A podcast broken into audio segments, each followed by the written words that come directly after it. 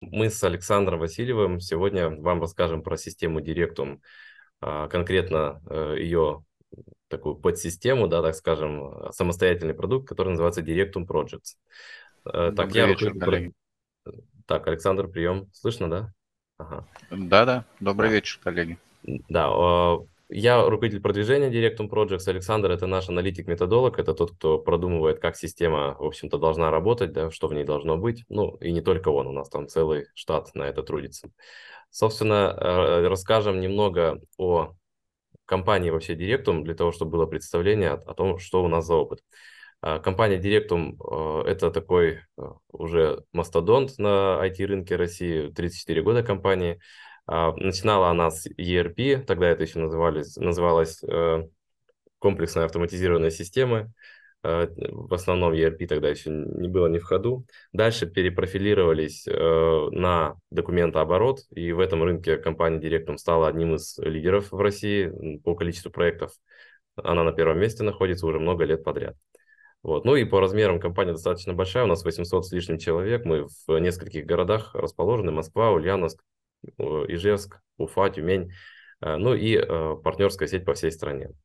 Вот. Основные продукты наши, ну, вернее так, основной продукт это Directum RX, это, собственно, наша система Directum, э, именно для документооборота и управления процессами. На базе уже этой платформы созданы другие продукты. Это Directum Projects, система управления проектами на базе Directum, и также HR Pro и Ario One. HR Pro – это система по HR-процессам и документам, а Ario One – это искусственный интеллект, системы интеллектуальной обработки документов, и не только, на самом деле, там тоже много очень интересного. Сегодня мы конкретно говорим про второй блок, это Directum Projects. А, далее, где в экосистеме Directum вообще находится Directum Projects. Вот здесь вы можете видеть, что у нас очень много готовых решений, и Projects это такой справа небольшой кусочек, так скажем, да, вот Владимир об этом говорил. А, это основной плюс системы, поскольку вы можете как бы начать э, работу с Directum из проектов, да, начать с проектов, э, цифровизировать управление проектами, а, выстроить проектный офис на нашей платформе, а потом захватывать новые и новые блоки. Например, э, все совещания по проектам э, можно также вести у нас в системе. Можно вести договоры, финансовые документы, приказы, распоряжения, переписку, корреспонденцию с контрагентами, обмен с контрагентами в электронном виде и так далее. То есть это э, платформа Directum, это платформа для цифровизации. Она позволяет полностью перейти на электронный документооборот с контрагентами в том числе и хранить все это в системе в электронном виде. Это очень удобно, когда у вас и система управления проектами, и система документооборота, и бизнес-процессов – это одна и та же система. И не нужно поддерживать несколько систем. Поэтому, собственно, мы считаем это ну, основным, одним из основных наших плюсов. Так, ну и, в общем-то, в модуле по управлению проектами мы видим, что есть, а, собственно, модуль проекты, планирование проектов, agile доски, база знаний и еще встроенный редактор, который везде используется во всех этих решениях. То есть э, дальше мы подробнее посмотрим, что, э, что из этих, какой из этих модулей какую функциональность у нас включает. Вот. Но сегодня мы говорим конкретно про принципы проектной ассоциации и то, как их можно реализовать в нашей системе. А, сегодня мы покажем, конечно, не единственную возможную реализацию. Система очень гибкая, она позволяет себя дорабатывать, поэтому посмотрим то, что можно практически из коробки, так скажем, делать без каких-либо адаптаций. А, но держим в голове, что все это можно адаптировать, и тогда эти принципы можно будет реализовать еще более как бы а, подробно и удобно. Итак, а, мы, наверное, сразу два блока захватим. Первые два принципа – это у нас то, что менеджер проекта должен выбирать один из существующих кодексов этики и руководствоваться ими в своей деятельности, разрабатывать набор этических принципов. Также он принимает участие в проекте только если искренне заинтересован в нем, уверен в своих силах э, и так далее. Второй пункт, конечно, он более такой э, организационный, да, скорее касается управления персоналом и, и непосредственно к системе имеет не такое большое отношение, но тем не менее это тоже можно э, так или иначе реализовать. Ну и сразу захвачу третий блок, это принципы, которые на старте проекта у нас реализуются. То есть мы видим, что э, на старте проекта э, нужно описать продукт, его выгоды, добиться закрепления персональной ответственности за них – выявить ключевые стороны, э, информировать заинтересованные стороны о значимых рисках, определять состав экспертов и фиксировать необходимые полномочия для успешной реализации проекта. Вот мы с вами как раз начнем с, со старта проекта, да, и посмотрим, как э, эти принципы могут быть реализованы. В дальнейшем я еще буду возвращаться к другим принципам, так будем переключаться между презентацией и системой. Так, пока э, перейдем, собственно, к системе. Это веб-интерфейс, то есть система работает через браузер. Э, в принципе, с любых браузеров она работает. Она полностью российская, то есть, ну, сразу, чтобы все эти вопросы снять, здесь нет никаких проблем с импортозамещением, и работает она через браузер в, там, в любой точке мира, в облаке и локально, как угодно. Вот, мы, собственно, сейчас находимся в модуле проекты. Вот у нас видно, что он выбран слева. Здесь вот есть такой раскрываемый э, список э, с реестрами, с различными. Вот есть другие папки, например, папки с входящими задачами, с исходящими, папки с документами, которые нам так или иначе будут нужны в работе. То есть мы в работе с проектом будем получать задачи, ставить их, да, работать с документами. Все это здесь у нас э, всегда под рукой. Итак, а, мы, наверное, начнем немного сверху, да, для того, чтобы к принципам перейти уже на этапе проекта. Я кратко, обзорно вам покажу инструменты для руководства, которые есть в системе. Вот, потом перейдем к проекту и как раз начнем закрывать принципы. Итак, а, мы начнем с верхнего уровня. Это уровень портфелей, программ. То есть посмотрим, что мы предлагаем для руководства. Вот у нас э, есть несколько портфелей. Сейчас мы с вами зашли в реестр портфелей программ. А, здесь э, можно выборочно смотреть или портфели, или программы, или, если вы хотите, вы можете смотреть проекты. То есть это все делается вот здесь в панели фильтрации. То есть можно выбрать, что мы хотим видеть. Например, хотим программы. Переключились на программы. Нам система показывает программы. Хотим снова портфели. Смотрим портфели. То есть вот этот реестр можно э, э, все, все возможно конфигурировать, то есть выводить сюда любые поля, какие вы хотите. Вот здесь есть список полей, их можно выгружать э, в Excel, можно фильтровать, сортировать, группировать по любому из полей и так далее. Это такой хороший, удобный, проработанный реестр. Вот мы перейдем к портфелю IT, мы посмотрим его структуру, то есть вот мы видим, что у нас в портфеле IT сейчас находится два проекта, также программа и в ней еще два проекта. Вот. А, какой э, уровни вложенности могут быть любыми, то есть у вас могут быть подпортфели, программы, подпрограммы, проекты и подпроекты. Здесь никаких ограничений нет. Мы видим основные их параметры, при необходимости можем уже отсюда понять всю необходимую информацию. Мы можем э, создавать риски для портфелей, э, для программ, для проектов. Риски создаются из шаблонных рисков. Вот у нас есть шаблонные риски, вы их можете создавать свои. И при создании риска из шаблона вы, по сути, его копируете да, и привязываете к конкретному там, портфелю, проекту или программе. Вот также можно, если к проекту привязывать и к конкретному этапу, например, привязать.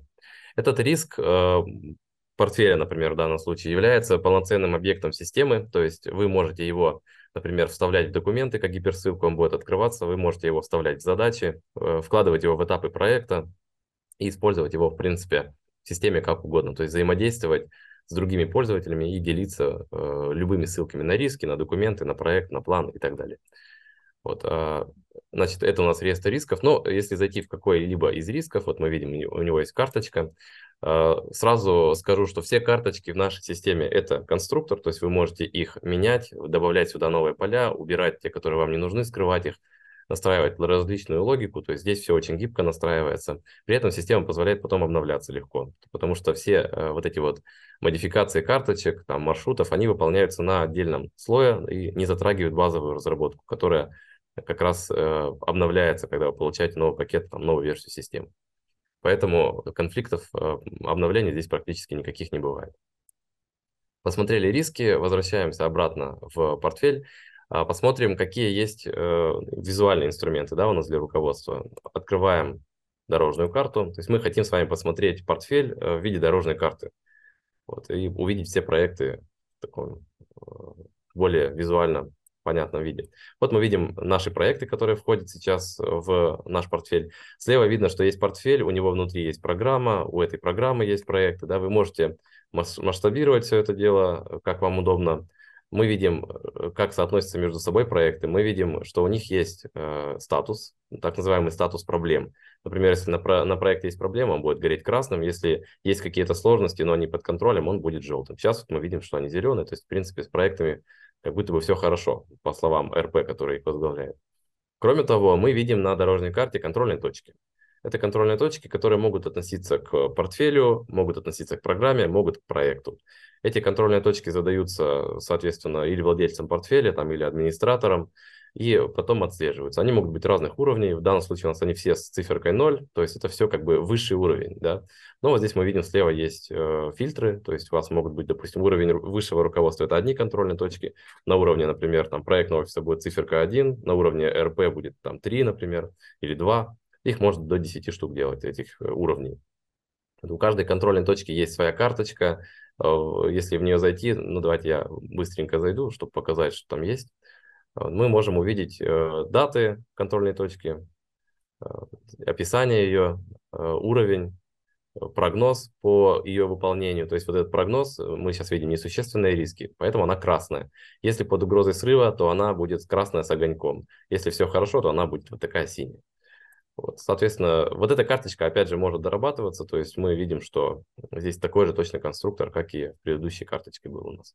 Есть связанные вехи, то есть мы видим, что эта контрольная точка у нас связана с вехами проектов. Что это значит? Это значит, что вот, например, условия для внедрения производственной системы, эта контрольная точка, а, она или влияет, или подвержена влиянию двух проектов. И у них есть вехи, которые связаны с этой контрольной точкой. Иными словами, если у вас веха начинает съезжать, и дата ее начинает отличаться от даты этой контрольной точки, это сразу видят в виде там сигнального красного цвета, это сразу же увидит и РП, который у себя в проекте это видит, и э, получается руководитель портфеля, который смотрит на дорожную карту. Таким образом, мы синхронизируем между собой контрольные точки и проекты, и также проекты могут влиять друг на друга через вот эти контрольные точки. Например, один проект что-то производит и э, контрольная точка является результатом его деятельности, а для другого проекта это необходимые условия, например, для старта работ по какому-то этапу. Таким образом, через эти связи проект начинает влиять друг на друга, и это все тоже видно здесь на дорожной карте. Но э, здесь мы долго не задерживаемся, поскольку сегодня у нас тема немножко другая. Э, еще коротко показываем, э, покажу вам отчет о загрузке. Допустим, э, мы хотим посмотреть, какие у нас есть ресурсы в этом портфеле доступные. И, допустим, мы хотим э, новый проект организовать и ищем для него команду. Строим сводный отчет по загрузке ресурсов. Это такая сводная таблица, в которой мы видим, э, кто э, на каком проекте задействован и с какой трудоемкостью. То есть слева мы видим сотрудников и проекты, в которых они задействованы, сверху год и месяц. Здесь есть дополнительные критерии сверху, можно их добавлять сюда. Например, мы хотим еще по кварталам разрез посмотреть, добавляем сюда квартал таблица включила теперь новый критерий. Или, например, мы хотим увидеть должности сотрудников, добавляем должность, да, видим начальник департамента, начальник и так далее.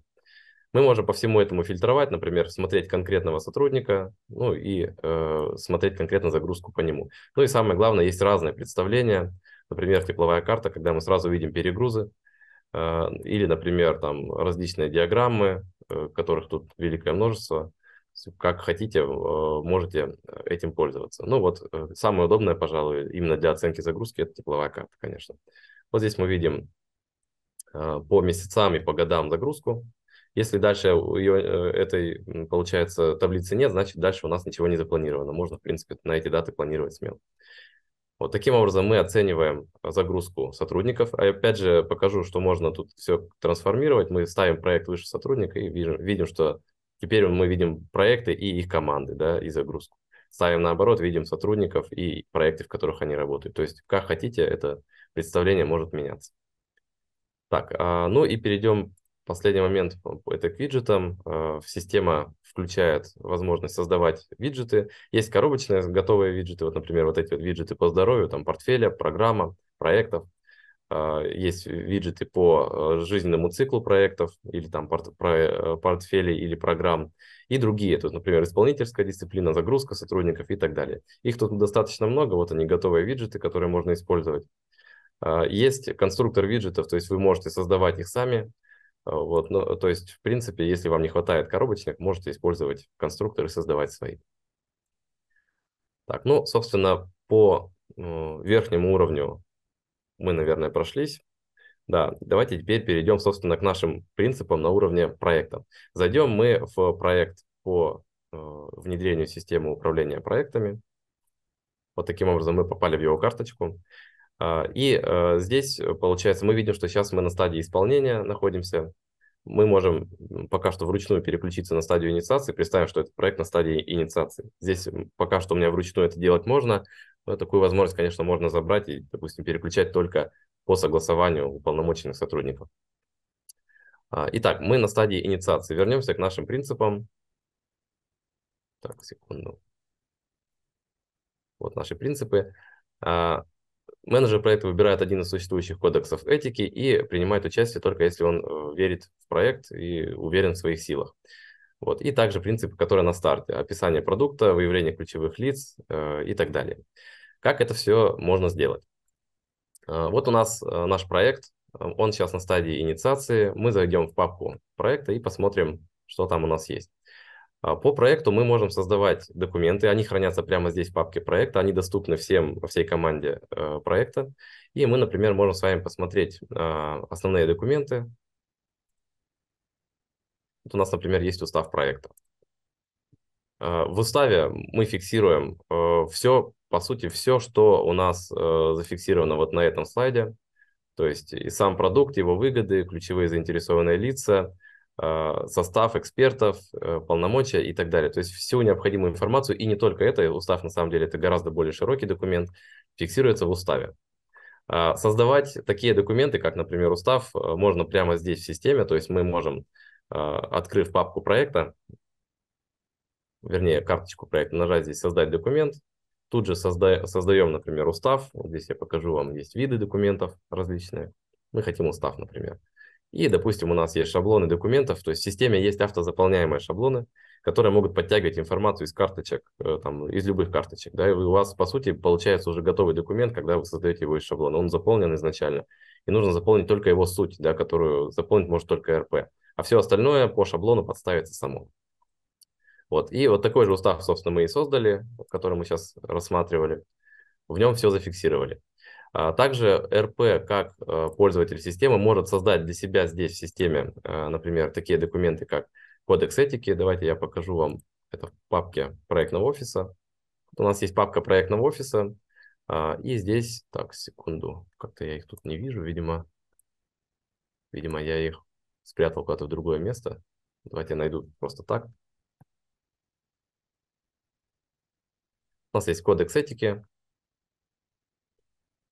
Ну, он у нас здесь пустой для примера, просто мы его завели. То есть вы можете создать кодекс этики, прикрепить его, э, положить его в папку проекта или положить его в свою личную папку э, и использовать в системе. Э, таким образом, вы можете, например, при аудите его приложить, но это я попозже покажу тоже, как это можно делать в, с помощью задач в системе. Вот. Ну и раз мы сюда уже зашли, я покажу вам, что у нас есть возможность создавать общие папки. Вот, например, у нас папка проектного офиса, и здесь лежат все необходимые документы, для работы проектного офиса. То есть, опять же, это все одна система. Вот у нас есть регламенты. Регламенты у нас утверждены, то есть они подписаны руководством компании. Это видно в системе. Здесь есть электронные подписи. То есть документы согласовываются, подписываются и хранятся прямо в системе. И используются тоже здесь. Когда будет новая версия, документ будет актуализирован, переподписан. Опять же, мы это все здесь будем видеть. А, так, э, идем дальше. Следующий пункт э, – это планирование проекта. Давайте мы, э, получается, посмотрим, какие есть принципы. РП уточняет состав заинтересованных сторон и их ожидания от проекта. В случае конфликтов интересов он разрешает их и эскалирует конфликт. Это, например, можно делать с помощью совещаний и фиксировать результаты такой эскалации да, и совещания в протоколе. А далее, применяя инструменты планирования, убеждается в возможности выполнения проекта. Это у нас стадия планирования, да, стадия составления календарного плана. И не переходит э, к исполнению, пока не убедится в возможности выполнения проекта и при условии удовлетворения ожиданий заинтересованных сторон проекта. Итак, снова вернемся в карточку проекта. Давайте я покажу вам вот здесь вот папку нашего проекта, портфель ИТ, внедрение ИСУП. Заходим в папку проекта. И вот наш проект. А, так, переходим э, на стадию планирования. Представим, что мы перешли на стадию планирования. А, сразу поясню, э, я сейчас переключаюсь вручную, но мы можем а, переключаться э, с помощью бизнес-процесса. Например, вы находитесь на стадии инициации, выполнили все необходимые условия, подготовили устав, подготовили все необходимые документы, хотите перейти на планирование. И вы можете отправить карточку данного проекта на переход на стадию через бизнес-процесс. Бизнес-процессы у нас в системе настраиваются э, с помощью специального конструктора. Сейчас коротко покажем, как это может выглядеть. Зайду под э, именем сотрудника, который может эти бизнес-процессы создавать. И вот у нас есть варианты процесса. Мы, допустим, хотим посмотреть э, процесс перехода на стадию инициации. Вот у нас схема. То есть э, в системе есть конструктор вот таких процессов. Э, здесь есть различные блоки. Э, в данном случае мы накидали примерный процесс, как может происходить переход на стадию инициации проекта. Вернее, со стадии инициации, да, когда проект одобрен комитетами всевозможными, да, и проектная инициатива теперь переходит уже в статус проекта, запускается вот данный процесс по инициации. Вы можете просто создавать процесс путем добавления новых блоков, связывания их с помощью стрелок там, в логическую структуру. Далее прописывается у каждого блока его свойства, его результаты выполнения, вложения и их структура. И, в общем-то, мы получаем готовый бизнес-процесс. То есть э, не всегда можно просто взять и переключиться, иногда нужно запустить процесс, и только после этого проект перейдет на следующую стадию. Вот. Э, но, опять же, этот э, момент удобен, наверное, не для всех компаний, да, для некоторых компаний нужен более гибкий подход. Вот. И для того, чтобы показать, как можно более гибко управлять такими процессами, мы перейдем вот сюда вот в модуль Agile доски, мои доски, и представим, что у нас есть просто э, команда, которая занимается одобрением и согласованием проектных инициатив, и как может эта команда работать без как бы регламентных строгих процессов, да, более гибко. У нас есть с вами э, доска по проектным инициативам. Мы видим, что у нас есть новые инициативы, есть инициативы, которые находятся на нормоконтроле, на экспертизе, на рассмотрении профильным комитетом и так далее по процессу, то есть их дальше одобряют, приказ о старте, инициированы и так далее. То есть мы можем э, создавать такие вот карточки проектных инициатив. Ну, давайте какую-нибудь более интересную я найду. Так, секунду, сейчас. Вот это, по-моему, у меня была заполнена. Вот, например, проектная инициатива. Здесь описаны э, ну, описана постановка задачи, что это за проектная инициатива, зачем она нужна, какие результаты ожидаются, риски и ограничения. То есть та информация, которая необходима комиссии для принятия решения. И вот эти вот э, тикеты, да, как мы их называем, они просто будут двигаться по доске после того, как пройдут нормоконтроль, например, перейдут на следующую стадию. Здесь нет никаких бизнес-процессов, мы просто в, э, в составе команды, которая работает на этой доске, можем работать прямо с тикетами. Вот, например, приказ о старте у нас э, IT-проект. Мы видим, что у нас появился приказ о старте. Было заседание комитета, протокол совещания комитета здесь же приложен. То есть мы можем переходить к любому из этих документов и работать с ним. И видеть, что этот, документ, э, этот тикет находится на этой стадии не просто так, а у него на самом деле уже пройдены соответствующие этапы и есть артефакты по этим этапам, есть документы. Все эти документы хранятся в системе, открываются прямо из карточки. Также они вот здесь продублированы в области вложений, да, чтобы вы их видели. Вот. Ну и если, например, вы э, хотите посмотреть IT-проекты отдельно, ставите фильтр по IT-метке, видим IT-проекты. Снимаем фильтр, ставим какую-нибудь другую метку, например, строительство, видим строительные проекты. Ну и также фильтровать можно по любому другому критерию, например, по исполнителю и так далее. Вот, а, то есть вот это два разных подхода. Да? Есть подход строгий, когда у нас есть бизнес-процессы, есть подход гибкий, когда у нас просто доска, на ней примерно подготовлен регламент, вы можете очень гибко его менять, создавать новые колонки, менять их местами, если необходимо. Ну, э, местами вряд ли будем менять, да, но добавить новую, там, детализировать процесс, да, более подробно можно. И это получится достаточно удобный инструмент. И сделать его, самое главное, можно очень быстро.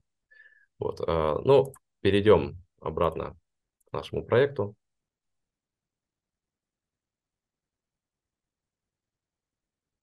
Вот у нас внедрение и суп.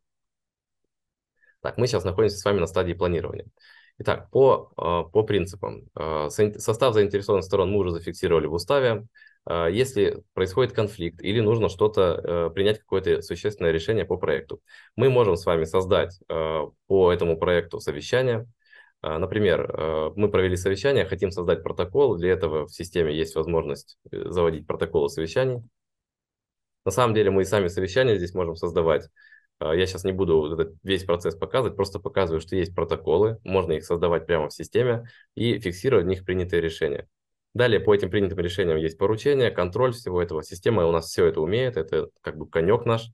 Вот поэтому модуль совещания у нас очень хороший, в системе уже есть. А для того, чтобы найти все протоколы совещания, мы заходим в папку проекта, смотрим э, папку совещания, и вот здесь лежат наши протоколы. Давайте откроем для примера на просмотр один из протоколов.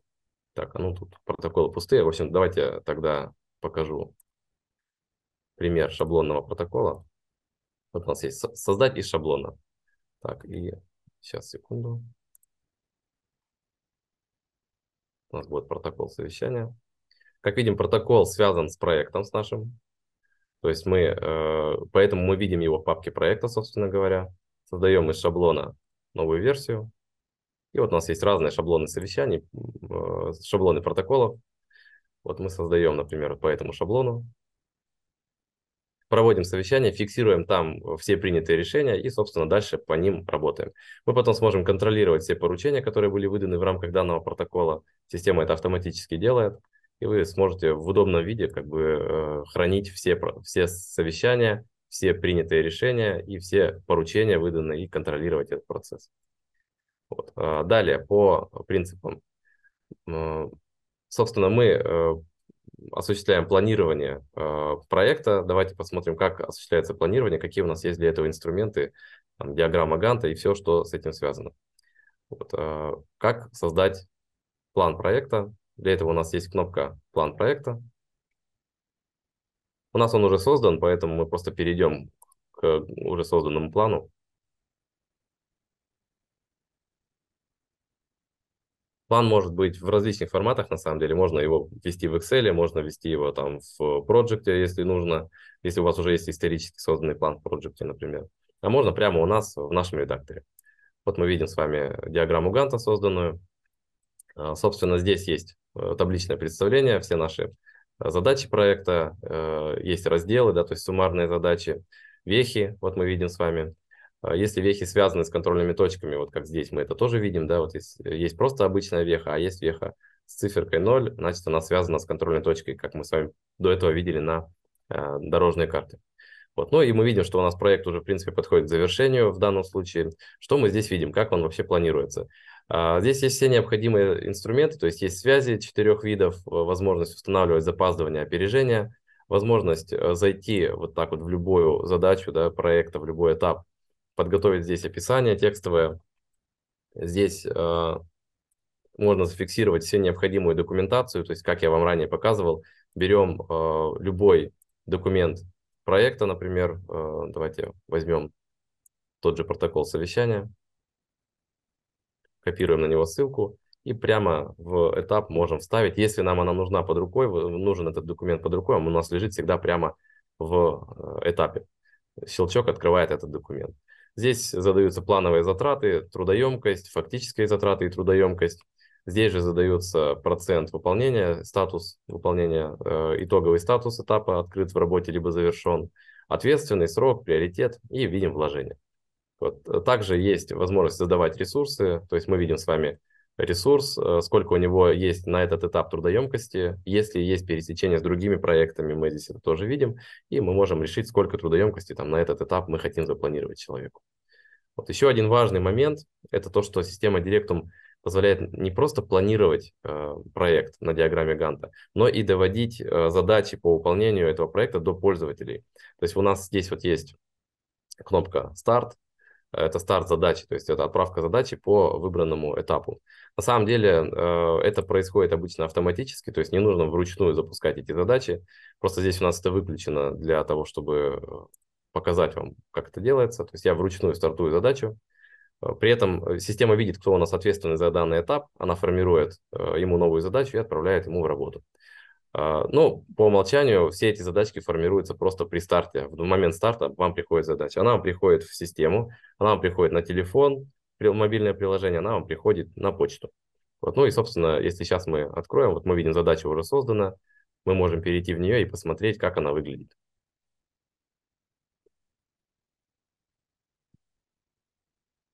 Вот у нас задача. Видим, что Александр как руководитель проекта поставил мне задачу, э, я, я являюсь исполнителем этой задачи, я могу здесь же проставлять э, процент выполнения, фактическую трудоемкость, фактические затраты прямо в этой задаче, как исполнитель. И все эти данные будут тут же подтягиваться в карточку проекта, вернее, в диаграмму Ганта.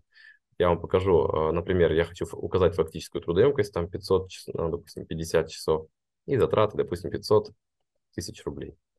Вот, сохранил. А, пока что задачу не выполняю, просто ее сохранил. Вот, э, теперь мы перейдем обратно на диаграмму Ганта. А, вот наша задача. Вот мы видим, что все это сюда подтянулось, и плановые затраты, и фактические затраты, и фактическая трудоемкость.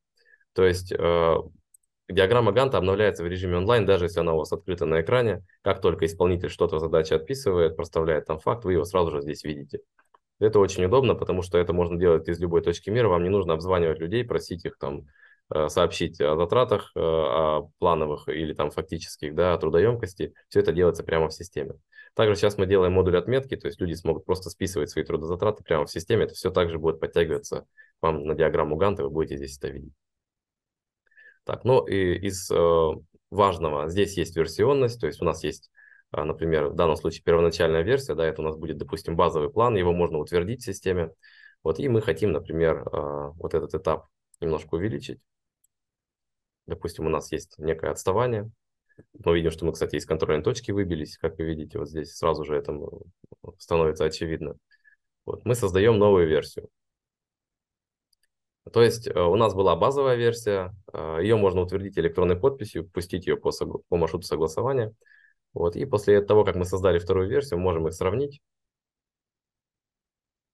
Вот у нас режим сравнения, то есть мы видим, вот здесь пошли э, серые полосочки из базового плана мы видим, что есть отставание, вот э, на сколько дней у нас увеличился этап настройки, и видим, что съехали даты всех остальных последующих этапов, то есть мы наводим мышку и сразу видим, что даты изменились. Можно в будущем будет вывести эти столбцы отдельно, то есть сейчас мы не выводим их, но в принципе можем дать возможность вывести их, если вам удобнее. Это как в проекте видеть там этапы базового плана и их даты, например. Ну и видим, что у нас разъехалась, э, как я говорил, веха с контрольной точкой. Тоже очень важный момент. Сейчас на дорожной карте руководитель портфеля это тоже видит. Так, а, по планированию, наверное, основные моменты мы задели, но стоит сказать, что у нас есть еще система уведомлений, то есть вот здесь мы видим с вами колокольчик, то есть все вот уведомления, которые у вас приходят вам с досок, с проектов, например, вы будете их здесь видеть, они вам будут приходить во входящее, и также вот здесь прямо на диаграмме Ганта в отдельном а, в отдельном ярлычке вы сможете переходить к этим уведомлениям. Щелчок сразу открывает вам этап. Так, э, ну понятно, что есть автопланирование, резерв времени, критический путь, то есть э, все необходимые для этого инструменты. Вот сейчас мы видим с вами критический путь, да, если я его выключу, я вижу, что все этапы у нас становятся синими, зеленым цветом отображается критический путь. Вот. Красным цветом отображаются просроченные этапы, например, или там невыполненные вехи, если дата уже прошла. Так, по диаграмме Ганта основные моменты обсудили. Давайте вернемся к нашим принципам. То есть мы э, проект э, спланировали, э, согласовали план. Для того, чтобы его согласовать, мы просто отправляем задачи по регламенту. И э, прямо в системе документ, э, план согласовывается. План согласовывается точно так же, как и все документы, то есть его можно подписать. Есть регламент, по которому он будет согласовываться. После подписания менять его уже нельзя. Это будет базовый план. Соответственно, чтобы что-то поменять, создаете вторую версию, в ней внес, вносите изменения, и ее уже повторно согласовываете в случае изменений. Так, а, переходим дальше. При исполнении проекта мы, э, РП регулярно контролирует, что проект имеет ценность, по-прежнему может удовлетворить ожидания э, заинтересованных сторон. Команда проекту по-прежнему вер, верит в успех проекта. Также при необходимости прилага, э, предлагает скорректировать или остановить проект, а, в случае возникновения проект, а, конфликта интересов решает их публично. Но, собственно, здесь а, последний пункт – это точно так же совещание, принятые решения, исполнение этих принятых решений, это мы уже видели. Корректировки плана проекта – это то, о чем я сказал. Создаем вторую версию плана, вносим все необходимые изменения и в саму карточку проекта, и в план проекта, и отправляем его на согласование. Для того, чтобы отправить на согласование, я коротко покажу, мы переходим к нашему плану. Сейчас в, вот у нас в папке лежит наш план проекта. То есть просто отправляется на согласование по регламенту. Система подбирает регламент в зависимости от того, кто у нас там руководитель проекта, к какому департаменту относится проект. Тут будут разные эксперты. Вот, и подставятся соответствующие люди. Вот так вот выглядит регламент. Есть э, возможность создавать эти регламенты, то есть вот также мышкой на схеме накидывать э, нужные блоки. Внутри у них вся необходимая логика задана, то есть вы можете создавать любые, любой сложности вот эти вот регламенты согласования. Так, ну и э, благодаря отчетам по проекту э, РП может контролировать все моменты вот 5.1, 5.2, 5.3, да, и в отчете это фиксировать. Отчет по проекту, э, как он создается. Мы переходим в карточку проекта. У нас есть такой пример отчета, да, который может использоваться, например, весь план строим. Отчеты могут формироваться любые, у нас есть конструктор отчетов для этого. Это просто для примера, как может выглядеть подобный отчет. Здесь зафиксированы у нас все документы по проекту, гиперссылки, то есть щелчок открывает сразу у нас документ на экране. Мы видим характеристики проекта, текущий его статус, видим вехи. И дальше по плану работ просроченные этапы, выполненные этапы и текущие и ближайшие. Опять же, здесь есть гиперссылки, вы можете быстро перейти из отчета к самому проекту, посмотреть подробнее уже на диаграмме Ганта. Вот в этот отчет можно включить с помощью конструктора э, вот данные критерии из презентации и фиксировать, как бы делать срезы, например, каждый месяц э, по проекту или чаще э, об изменении вот этих вот критериев. Так, переходим э, на завершение проекта. Э, при завершении проекта э, у нас РП анализирует полученные уроки, корректирует план персонального развития. Это, конечно, можно делать с помощью тех же документов различных, да, но у нас в системе есть более интересный инструмент для э, решения вот этой задачи. Это, собственно, база знаний. Э, база знаний – это что-то вроде Confluence в продуктах там, Jira, когда используется Jira и Confluence да, в продуктах Atlassian. Мы можем представить свой аналог, да, это база знаний. Мы перейдем с вами к областям знаний. И у нас есть область знаний проектного офиса ООО «Альфа», от которой мы сейчас работаем. Что такое область знаний? Это такое, э, получается, э, область знаний включает в себя множество статей, да, то есть это такое пространство, в котором работают пользователи и могут э, читать статьи.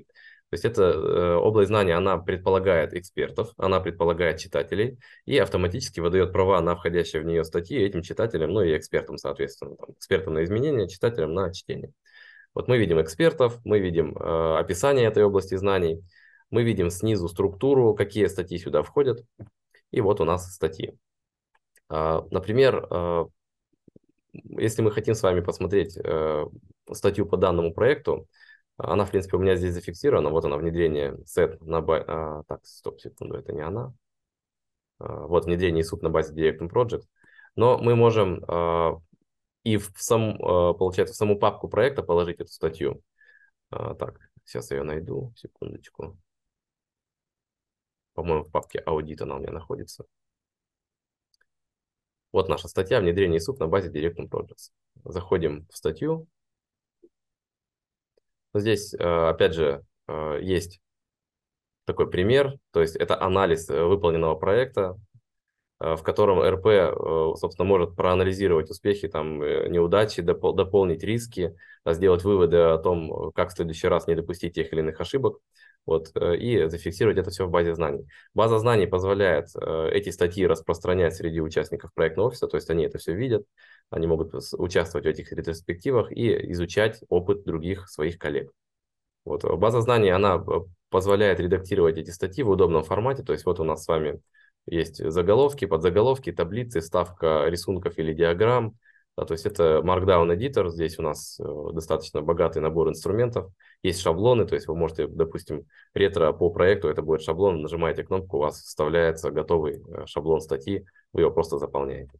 Ну и сразу слева мы видим структуру этой статьи. Э, документ этот может быть утвержден, эта статья, да, опять же защищен от изменений, например, последующих. Также есть версионность и все, все остальное, что присуще системе документа оборота. То есть эти инструменты все у нас тут есть. Вот. Э, после э, изучения полученных уроков РП может э, дополнить план персонального развития. Опять же, план персонального развития вы можете, э, РП может хранить у себя, например, в избранном. Вот у нас есть план персонального развития. Заходим в план, он открывается, и вот мы видим план персонального развития сотрудника. Ну, такой пример. То есть э, после каждого проекта мы можем этот план дополнять а в проектном офисе при этом может э, храниться, получается, архив этих планов. Например, мы зайдем папку проектного офиса. Вот они, планы персонального развития. Вот они у нас по всем руководителям проектов, их планы. Их, опять же, можно согласовывать, утверждать там с кураторами, например, да, и э, вести их годами, эти планы, и совершенствовать э, эти технологии. Ну и, в принципе, я уже немножко говорил про аудит, то есть на этапе аудита менеджер проекта у нас готовит описание своих этических принципов, но это мы уже видели с вами про кодекс этики, сегодня говорили описание продукта и выгод проекта. Это может быть в рамках устава, может быть отдельным документом, в принципе, и, и так, и так. Можно фиксировать прямо в карточке проекта, да, при необходимости. То, как я говорил, ее можно просто доработать для этого, добавить туда нужные поля. Вот можно э, вложить план проекта, э, архив всех проектных документов, регулярные периодические отчеты по проекту и результаты анализа. При подготовке к аудиту РП может просто в папке проекта создать папку аудит, вот у нас здесь лежат все необходимые документы. Э, это ретро по проекту, кодекс этики, план проекта, устав, отчеты по проекту, которые были созданы в течение этого проекта. Опять же, они здесь у меня не утверждены, но их можно утвердить да, при согласовании. И все эти документы представляются при аудите.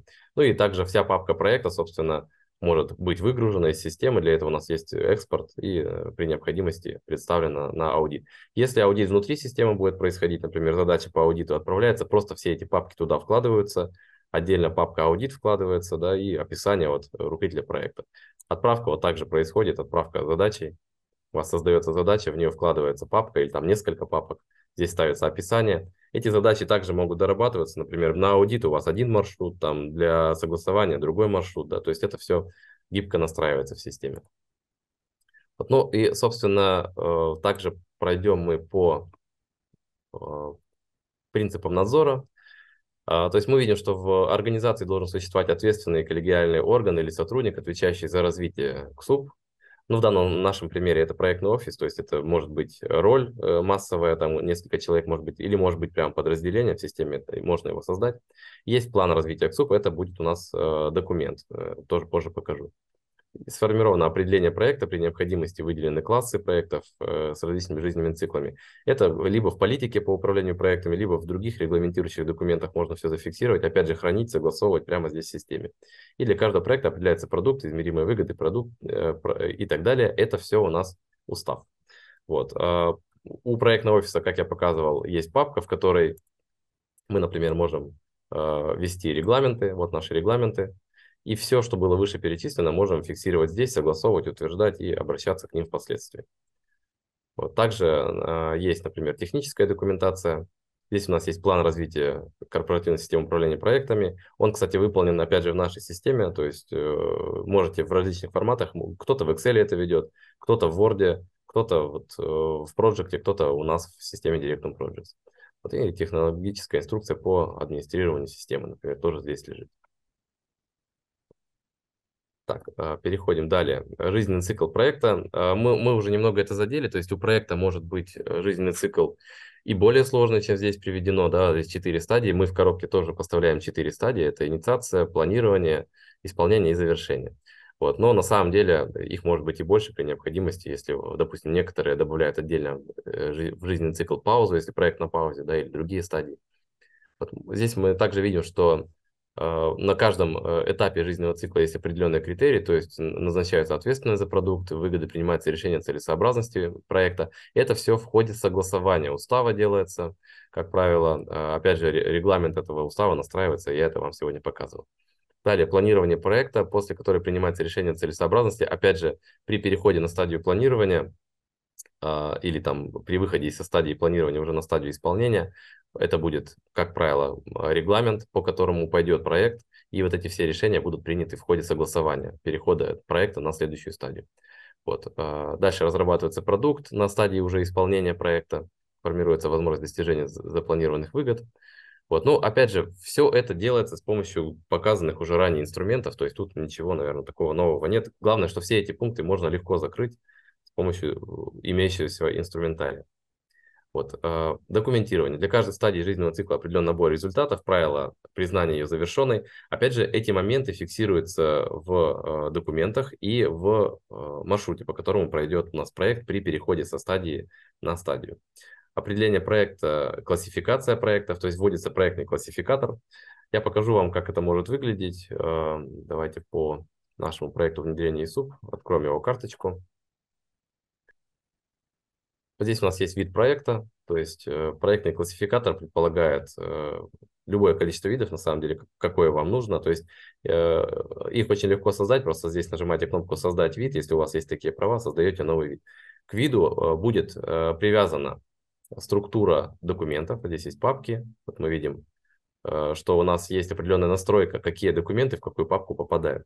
То есть, например, устав проекта автоматически при создании попадет в папку «Основные документы проекта». Это происходит потому, что система видит э, по карточке документа, что он связан с нашим проектом. Система его автоматически поместит в нужную папку в зависимости вот от этой настройки. Например, отчеты по проекту попадут в папку отчеты.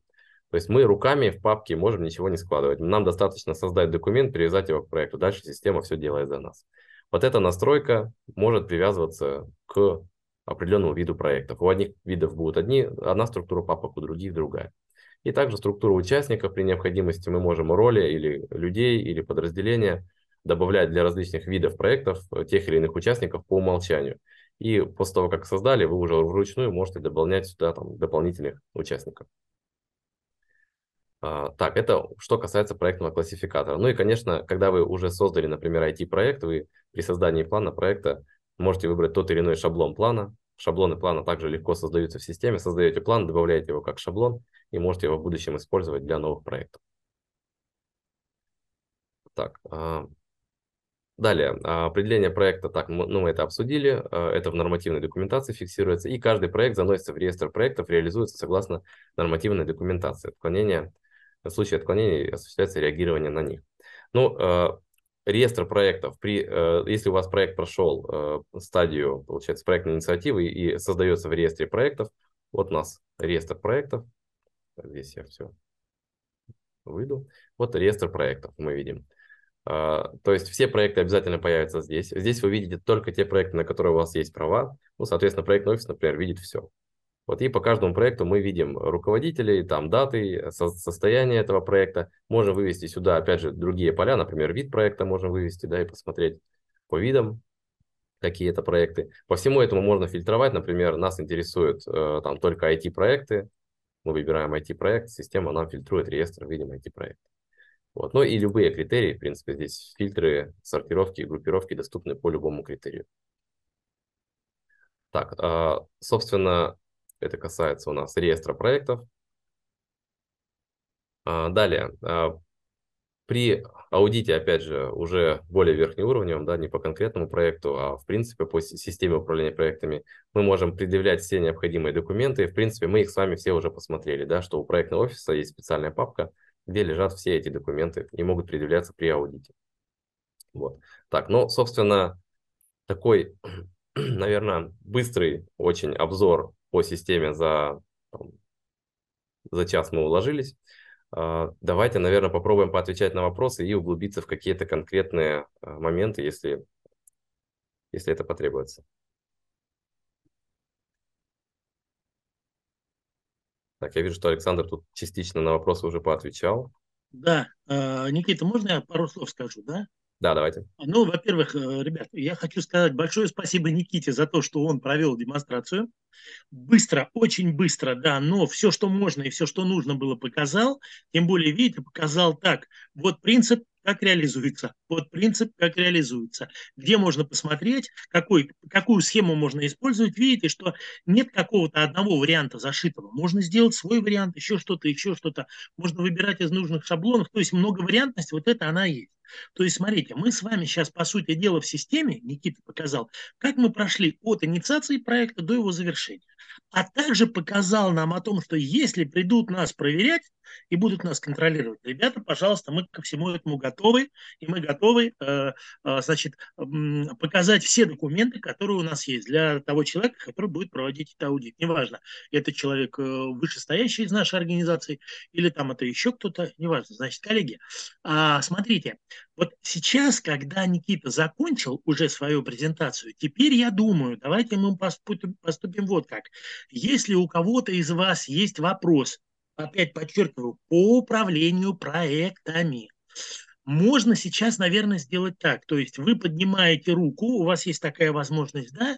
А, я разрешаю вам включить микрофон, вы микрофон включаете и задаете свой вопрос устно. Никита, так нормально ведь будет, правда? Да-да, конечно, конечно. Сейчас уже, да, теперь уже можно задавать вопросы не письменно, а устно. Поэтому, коллеги, пожалуйста, будем а, ваши вопросы устно принимать. Если есть кто-то, кто хочет задать вопрос, пожалуйста, ждем, чтобы вы подняли руку, и мы вам дадим возможность и зададите свой вопрос. Так, отлично, отлично. Первый у нас поднял руку. Сейчас, секундочку. По-моему, Алла. Да, Алла, пожалуйста, включайте микрофон, да, и задавайте свой вопрос. Да, всем добрый день, добрый вечер уже. А, меня зовут Алла, я из города Екатеринбурга, являюсь руководителем проектов, и мне вот интересно как раз-таки по функционалу спросить, каким образом э, руководителем проекта может осуществляться управление бюджетом? Ну вот было много показано, что можно завести плановые затраты, можно заводить фактические затраты, а где-то общая информация, она видна?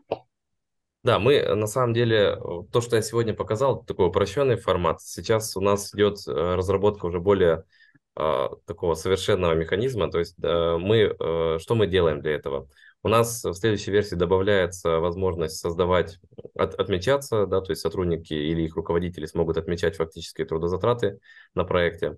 И э, мы добавим ставки. Там будет несколько ставок, А, Б, С, Д, Е, 5 видов ставок с привязкой к датам еще они будут. То есть мы сможем благодаря этому вычислять э, плановые затраты на сотрудников и фактические затраты по их отметке и сравнивать. А, в 2024 году, в начале года, мы добавляем э, модуль по управлению финансовыми операциями, то есть вы сможете прямо на диаграмме Ганта, на плане проекта вот здесь добавлять э, такие аналог вех, да, это будут финансовые операции. Например, у вас планируется, что вот э, по итогам вот этого этапа у вас будет оплата там, через 10 дней. Вы сможете повесить сюда финансовую операцию с приходными, с приходной суммой по этому этапу, например, и таким образом спланировать бюджет проекта, все там э, по нему доходы или расходы, или освоение, например, у нас будет три, три вида операций. Вот, и потом факт отмечать, да, какие из них по фактически свершились и какие нет. Вот, то есть пока что я этого не показывал, потому что сейчас этого у нас в таком виде еще нет, но это будет вот в первом квартале 2024 года в версии 3, 3.1, по-моему, у нас будет версия. Хорошо, спасибо. У меня еще несколько вопросов. Я можно тогда сразу же все задам? Конечно, конечно, конечно. Э, вот возник вопрос, когда вы показывали, опять же, отправку задачи из диаграммы Ганта и потом э, отметку, то есть фактические трудозатраты были занесены и были занесены фактические затраты. Тут вопрос, исполнитель выносит фактические затраты в деньгах э, или это все-таки, ну, есть какое-то ограничение, то есть исполнитель, он Э, разве деньгами как-то рулит или нет. Ну, то есть я думаю, что наверняка можно сделать какое-то ограничение, но вот в примере был такой момент, поэтому возник вопрос. И еще э, такое, вы сохранили и даже не отправили на согласование, и эти данные уже отразились в диаграмме Ганта. Есть ли какой-то промежуточный контроль со стороны РП, который может осуществляться РП, чтобы вот э, беспорядочно вот эти вот э, трудозатраты не сыпались в проект?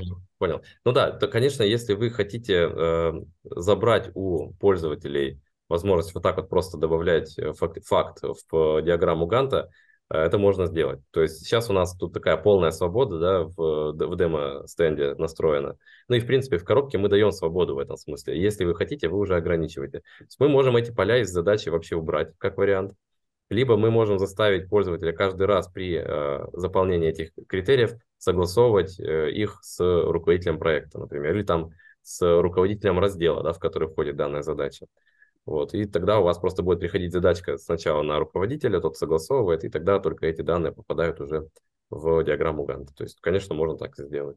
И а, также Никит, и само, скажите, само пожалуйста. выполнение согласовывается. Ага. Да? Да, Никита, скажите, пожалуйста, правильно ли я понимаю, вот это решает сам пользователь системы, да, то есть при ее настройке он говорит, выбираем вот такую схему, эту схему закрепляет, и руководителю проекта отправляется каждый раз после того, как отчитался сотрудник, на утверждение его вот этот самый отчетик. Так я понимаю. Да, то есть система же обычно не используется как есть, все равно требуется внедрение. Вот, например, uh-huh. Алла, у вас такое пожелание, да, и, соответственно, на этапе исследования это выясняется, ну, там, или даже раньше, и на этапе внедрения этот процесс просто под вас настраивается. Uh-huh. И тогда да, мы можем или заставлять на согласование отправлять, или нет. Например, у нас, кстати, есть даже кнопка э, вот, по поводу выполнения. Да? Вот выполнение, например, это уже в коробке такая операция, которую можно запретить без согласования. То есть мы можем зайти вот сюда в настройку нашего плана, и э, получается у каждого плана есть э, своя настройка, даже несколько на самом деле. Вот у нас есть, например, настройки уведомлений, и вот есть настройка по автозапуску задач, как я говорил, да, как только у вас начинается новый этап проекта, задача сразу уходит в работу ответственному и отправляет задание на приемку. Если я галочку сниму, при выполнении оно, у нас на диаграмме Ганта этап завершается. Но если галочка стоит, то его нельзя завершить, пока э, это не согласует владелец, ну там или РП, или владелец э, разделов, который входит в наш этап проекта. Или суммарные задачи, да, если в терминах там, общепринятых говорить. Так, алло, у вас еще вопросы, может быть? Да-да-да, у меня еще один вопрос есть. Спасибо, вы ответили на мой вопрос. А, тоже, скорее всего, я предполагаю, что будет ответ, что при внедрении такое может быть доработано, но хотелось бы узнать, есть ли все-таки такая возможность или нет. А, вот э, если мы рассматриваем фактическое списание, опять же, трудозатрат, э, тему эту раскрою до конца, uh-huh. и смотрим, что у нас исполнитель работает ну, не на одном проекте, а на двух. Ну, такое часто бывает. Э, конечно, не хотелось бы, но бывает. И, допустим, предположим, что этот человек за день списывает э, большее количество часов, чем он отработал как-то, ну, за день или за неделю, там, или за месяц какой-то период. Как-то это отслеживается. Вот по плану я увидела, что есть доступность относительно проектов, а по факту? Но э, вы имеете Ограничение в виду... какое-то. А, отслеживается ли это технически, или можем ли мы запретить ему отмечать, например, более 8 часов? А, ну, технически, то есть в рамках а, программы или портфеля, допустим, как-то что-то видно, вот а, какой-то перегруз. Э, и Понял. да, и есть ли ограничения, планируется ли вводить ограничения, или можно ли сделать? Ну, ограничения, наверное, можно сделать. Да, ну смотрите, значит, во-первых, да, есть, конечно, план, и отметка э, фактических трудозатрат, она, как правило, приходит э, на согласование к руководителю проекта. Э, без него она обычно не утверждается. То есть это первый уровень контроля, наверное, самый главный на самом деле. То есть РП видит, сколько человек по факту потратил часов, и он понимает, что у нас, например, он, мы не укладываемся, да, мы видим, что мы по факту тратим больше, чем планировалось, как вариант. Это первый момент. Наверное, это самый главный и самый действенный способ – это согласование с РП. А, далее, какого-то автоматического способа смотреть, сколько времени у человека была на экране открыта задача, мы не вводим. Конечно, такая возможность, она технически и существует, то есть можно попытаться считать, сколько времени у человека там на экране, э, на, на переднем плане окно системы открыто, но это все не имеет смысла, в принципе, потому что очень легко все это обманывается. Поэтому мы этого не делаем человеку пытаемся верить на слово, сколько он отметил, столько отметил, и если РП согласовал, то нас это, в принципе, устраивает, система это принимает. Вот. Э, конечно, можно ввести ограничения, например, если у вас человек не должен на этом этапе в этот день отметить больше там, 10 часов на этот проект, э, мы можем запретить это. Но это уже, да, модификация системы, то есть в коробке мы такую проверку не делаем. Бывает, потому что переработки, э, и ничего не поделаешь. Планировали 100 часов, по факту получилось 150, ну, если так получилось, то РП просто может это принять, и мы понимаем, что там неправильно запланировали, например, да, и в этом проблема. Поэтому, да, есть, э, наверное, самый действенный способ все-таки просто согласование с РП, который у нас есть в коробке, но если хотите автоматизации, да, ее можно сделать. Но опять же, да, как вы правильно сказали, на проекте. Да, спасибо, я поняла. Там вопрос был немножко про то, что если у нас, допустим, два РП, два разных проекта, один исполнитель на этих двух разных проектах, и у него идет перекос. То есть по задачам у каждого РП э, вопросов нет. А вот именно если брать общее время его работы, конкретный день, там, неделю или период, то у него, допустим, перекос. Или можно ли вот это отслеживать?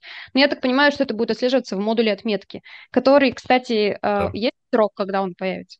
Да, он до конца этого года выходит, ну, то есть уже там месяц остается, сейчас он уже, в принципе, в работе у нас. Э, ну, скорее всего, где-то в январе мы уже в релиз его выпустим.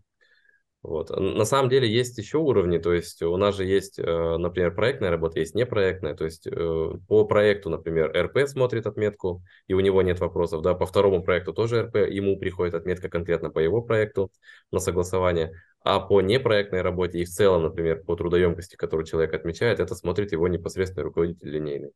И он тоже сможет, да, через модуль отметки это контролировать. Хорошо, спасибо, Никита. У меня вопросы закончились. Спасибо за ответы. Да, коллеги, может быть, еще вопросы?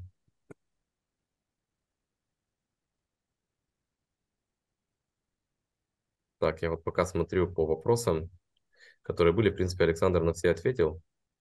А, тут был вопрос про производственный календарь. А, наверное, стоит сказать, что а, производственный календарь у нас в системе есть, то есть у нас есть календарь рабочего времени общий, системный. Если у вас холдинг, например, и несколько юрлиц, то есть частные календари для юрлиц. Можно выводить частные календари для отделов и даже для отдельных сотрудников – то есть система будет смотреть, э, допустим, распорядок конкретного сотрудника через его календарь рабочего времени. И когда мы планируем на диаграмме Ганта э, загрузку этого человека на тот или иной этап, то вот здесь вот получается, сейчас покажу, вот здесь внизу на панели мы будем видеть именно его рабочие дни. Э, то есть если у кого-то, например, суббота, воскресенье, выходные, мы это будем видеть, а у кого-то два через два мы будем видеть другую картину по этому сотруднику. Ему система будет распределять дни по-другому. Это с помощью частных календарей рабочего времени делается. В системе они, конечно, есть. Потому что она, в принципе, у нас рассчитана на работу с холдингами, а там у всех разный распорядок. Э, даже у разных, э, допустим, подразделений, может быть, они в разных регионах, у них разные выходные, разные праздники. Это все система, конечно, учитывает. Так, ну и, наверное, пока э, вопросов активных нет, я вам, коллеги, еще покажу а, небольшое дополнение, как можно на этапе а, исполнения проекта работать с мелкими задачами. Вот здесь мы видим такие достаточно крупные задачи по проекту, а мы хотим, например, на каком-то из этапов дополнительно его декомпозировать на более маленькие задачи, такие атомарные, но мы не хотим их э, тащить на диаграмму Ганта, например. Это такие задачи, которые занимают там совсем немного времени. Как это можно сделать? Да, Никит, можно я тогда сразу добавлю? Да, коллеги, ну, могу подтвердить только, что достаточно часто в проектах, особенно в тех командах, где есть молодые сотрудники, то есть люди, которые еще ну, слабо разбираются, как, что делать, вот для них, наверное, это будет очень актуально. По нему. Почему? Потому ему даже какую-то задачу не очень крупную, но ему нужно расписать, что делать, правильно? То есть иначе, ну как можно быть уверенным, если человек это ни разу не делал? Поэтому вот это вопрос не такой простой, как кажется, но для менеджера проекта, для руководителя проекта это вопрос очень важный, потому что он не должен все декомпозировать. Он знает, что, например, если его команда, его люди, которые занимаются этим, знают, как это делать, он дальше ну, глубже декомпозицию не потащит. Но вот есть молодой новый сотрудник, который в проекте первый раз. Он этого ни разу не делал. Вот для него эта декомпозиция в данном случае важна, с одной стороны. А с другой стороны, тащить ее в общую декомпозицию не хочется. Это неудобно. Все же это будут видеть. Это не нужно. Вот поэтому это очень интересный момент. Давайте, Никита, я прошу прощения, что перебил, но хотел сказать, что это важно. Это действительно важно. Да, вот давайте на примере, например, этап настройка системы. Как можно его разбить на мелкие задачки? Например, у нас есть настройка проектного классификатора, настройка видов документов, настройка уведомлений и так далее. А, это все такие мелкие задачи, которые нужно решить в э, ходе этого этапа.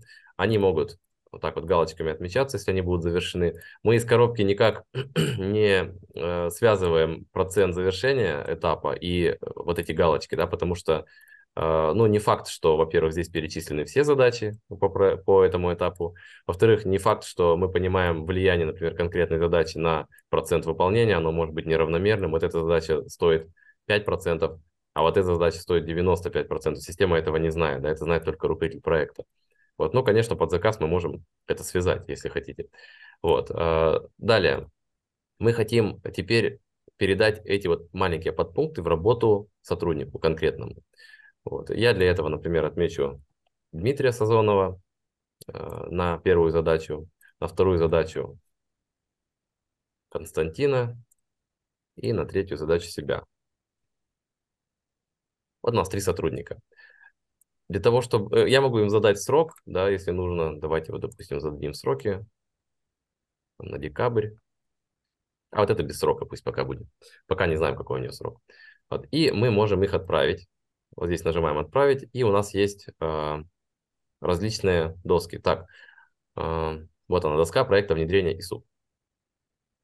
Выбираем доску, и э, задачки уходят на эту доску. Самом деле можно на разные доски отправлять при необходимости. Все, видите, наши пункты превратились в карточки, в тикеты Agile доски. Вот мы это дело сохраняем. То есть помимо плана проекта, где мы работаем с диаграммой Ганта, у нас есть еще Agile доска проекта. Мы зайдем опять же в нашу папку проекта и видим, что у нас есть доска проекта внедрения ISU. Открываем нашу доску. До этого мы с вами смотрели доску, получается, по инициации, ну, по проектным инициативам, а вот эта доска, то, тот же механизм, но это доска уже конкретного проекта, и теперь тикеты представляют не проекты, а задачи проекта, какие-то мелкие. Вот у нас э, есть, соответственно, различные задачки. Так, кстати, это, похоже, вторая доска. Сейчас, секунду. Я, видимо, вторую доску создал. Сейчас открою. Проверю. Так, вот наш тикет. Да, это другая доска. Доска проекта ISU. У нас их две оказалось. Вот, я их, пожалуй, туда перенесу. Видите, можно прямо с одной доски э, быстро перенести на другую. Для того, чтобы не тратить время, я это сделаю. И вот это тоже. Так, все, возвращаемся на нашу доску. Вот наши задачки. То есть, например, настройка проектного классификатора у нас сейчас находится в бэклоге, а настройка видов документов уже находится в работе. А настройка уведомлений сейчас уже на этапе тестирования.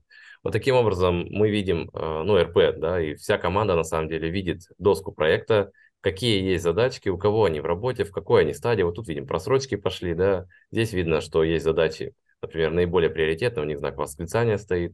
То есть если мы откроем конкретную задачку, мы видим, у нее есть приоритет. Вот если семерка, там, если выше шестерки, то она уже будет со знаком восклицания.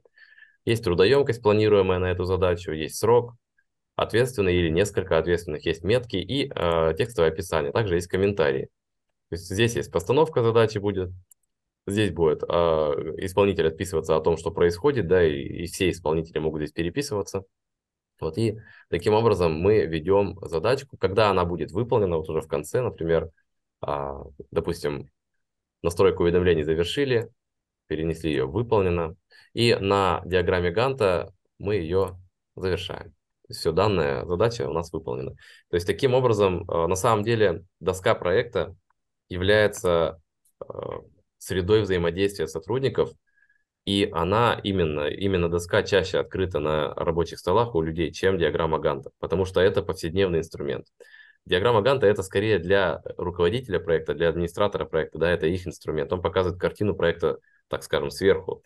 А доска проекта это повседневный инструмент, на котором работают все. И вот именно здесь РП видит, что происходит, что у кого в работе, он сразу отслеживает все отсрочки, например, хочет посмотреть мои задачи, отфильтровал по мне, видим мою доску, да, так скажем, частную, личную, или там доску Дмитрия, например.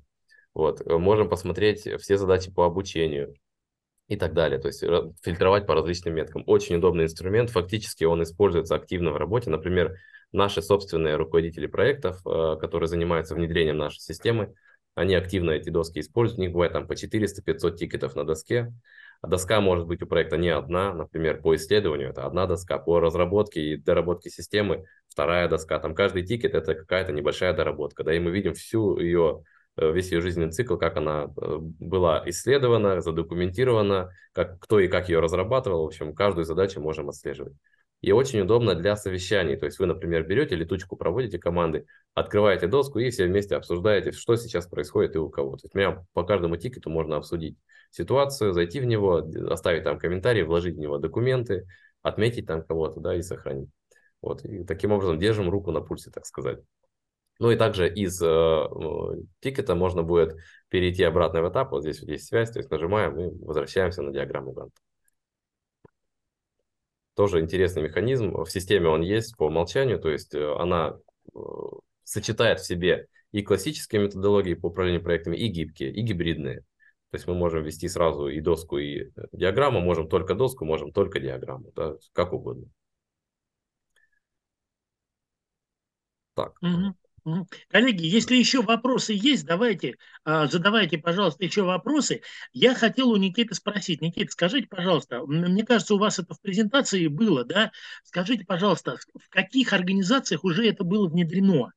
То есть, если у вас есть такая информация, было бы интересно, я думаю, не только мне, да, посмотреть, кто, да, ага, отлично, ну вот, видите? Да, ну у нас, да, есть э, разные клиенты, на самом деле клиентов много, и просто все используют немножко по-разному систему. Это естественно, конечно, каждый да. под себя старается, да, да-да-да. Да, mm-hmm. есть вот э, здесь, например, у нас есть клиенты, которые используют э, для э, архива проектных документов систему. Есть mm-hmm. клиенты, которые используют именно agile доски и работают в них. Есть клиенты, которые используют для планирования проектов. Например, компания А1 Group использует для планирования, SM Клиника для планирования использует. ФОМС Свердловский, это мой клиент, я когда еще был продавцом, я как раз с ними работал. Они используют mm-hmm. для agile досок. Э, также использует компания для планирования проектов. Келок используют для архива проектной документации, ну и не только. В «Газпроме» есть несколько организаций, которые так или иначе используют кто-то для документов, кто-то для планирования. Вот. То есть э, очень разные кейсы. Э, некоторые из этих клиентов, например, тот же TFOMS, э, используют еще и систему документооборота нашу. То есть это два в одно. На самом деле не только они, SM Клиника то же самое. Вот, э, допустим, компания SM Клиника, мы достаточно много про них рассказывали, они достаточно и публичные, они готовы рассказывать, делиться. Вот, они начинали с документа оборота, а потом с, э, в какой-то момент, когда они ну, поняли, что можно еще и проекты э, затащить в эту же систему, они перешли и на проекты здесь. И они отмечают удобство в том, что у вас и э, поручения по основной системе, uh-huh. да, в одной uh-huh. системе находятся, и задания, там, задачи и поручения проектные тоже в этой же системе. Получается, uh-huh. что Э, вы можете анализировать исполнительскую дисциплину сотрудников и контролировать исполнение в рамках одной системы. Она как бы не разрывается на две. И это очень удобно, потому что аналитика вся получается единая.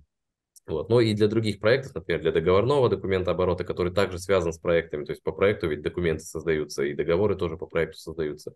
Вот, э, например, вам нужно согласовать с руководителем проекта договор или доп. соглашение по проекту. У вас автоматически системы управления проектами РП подтягиваются в маршрут, э, который как, бы, как будто бы относится к документообороту. Mm-hmm. Да? Это все одна система. Вот и это очень ценит, например, компания SemClinic, да, которые много об этом говорили на самом деле и в, в интервью, mm-hmm. на встрече.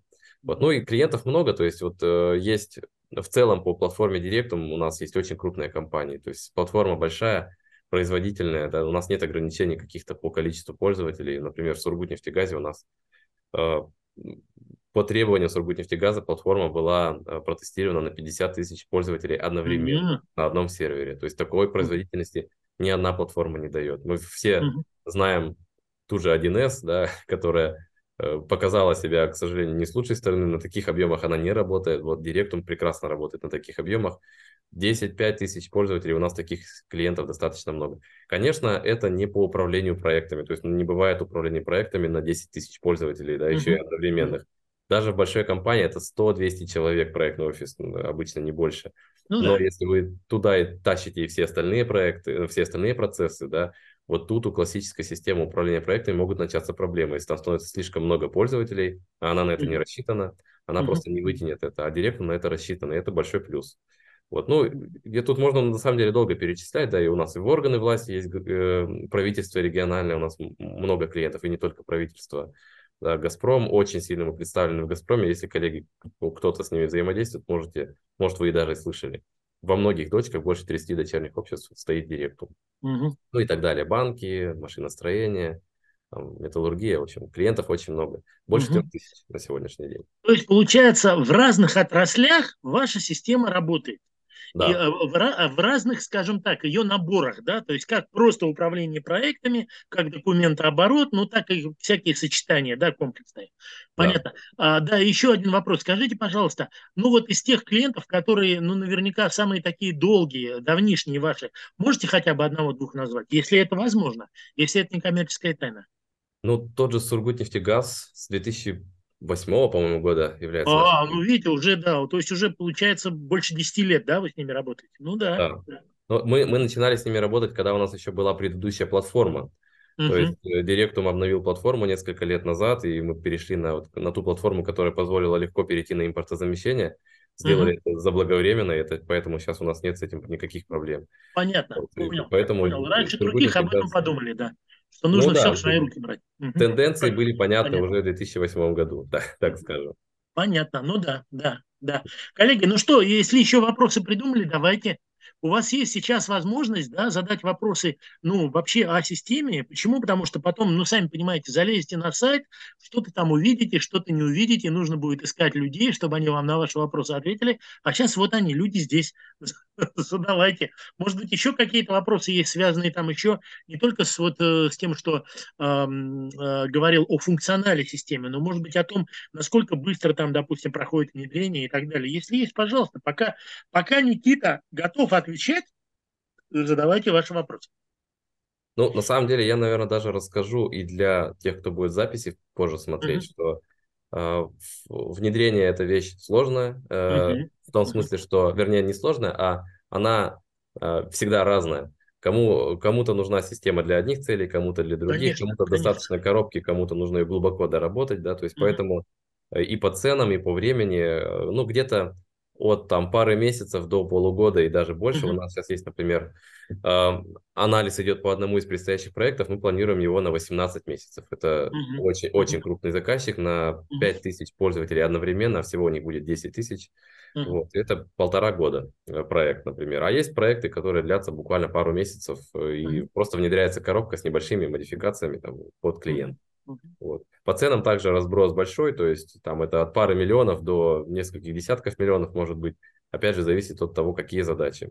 И а. правильно я понимаю, при внедрении вы обучаете сотрудников, как работать в системе, да, вы обучаете не только там простого пользователя, но если надо и администратора, да, и чтобы у него немножечко более глубинные знания были. Или там, не знаю, как его назвать, настройщика системы, да, наверняка это все есть. Да, То да, есть конечно, это все обсуждается перед внедрением. Да, То есть, есть кого, чему потом будем учить.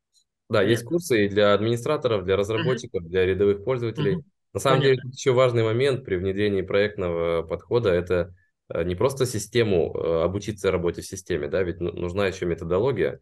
Да, и да, да, да. В, да, в этом да. смысле вот мы с Вадимом Богдановым как раз общались, и э, один из форматов сотрудничества это что, например, Вадим и его команда могут предоставлять услуги по внедрению проектной методологии, выстраиванию проектной работы в компании. А мы, например, э, позже, если сотрудник, ну, если компания выбрала нашу систему, а мы уже эту методологию потом перекладываем на систему. Uh-huh. Да? То есть это такой uh-huh. двухэтапный подход. Потому что совсем без методологии сразу бросаться во внедрение конечно, системы может конечно. быть ошибочно. Ну, ну, видите как, мы как э, люди, которые занимаются управлением проектами, мы понимаем, что все-таки основа – это методология, а ИСУП, который это уже, скажем так, это уже первый вагончик после паровозика. То есть как только ты понял, как ты должен это делать, сразу ты начинаешь хлопать себя по карманам и говорить, где мой инструмент, как я это буду делать, при помощи чего. Нужна система. Вот систему вы, про систему вы нам сегодня рассказали.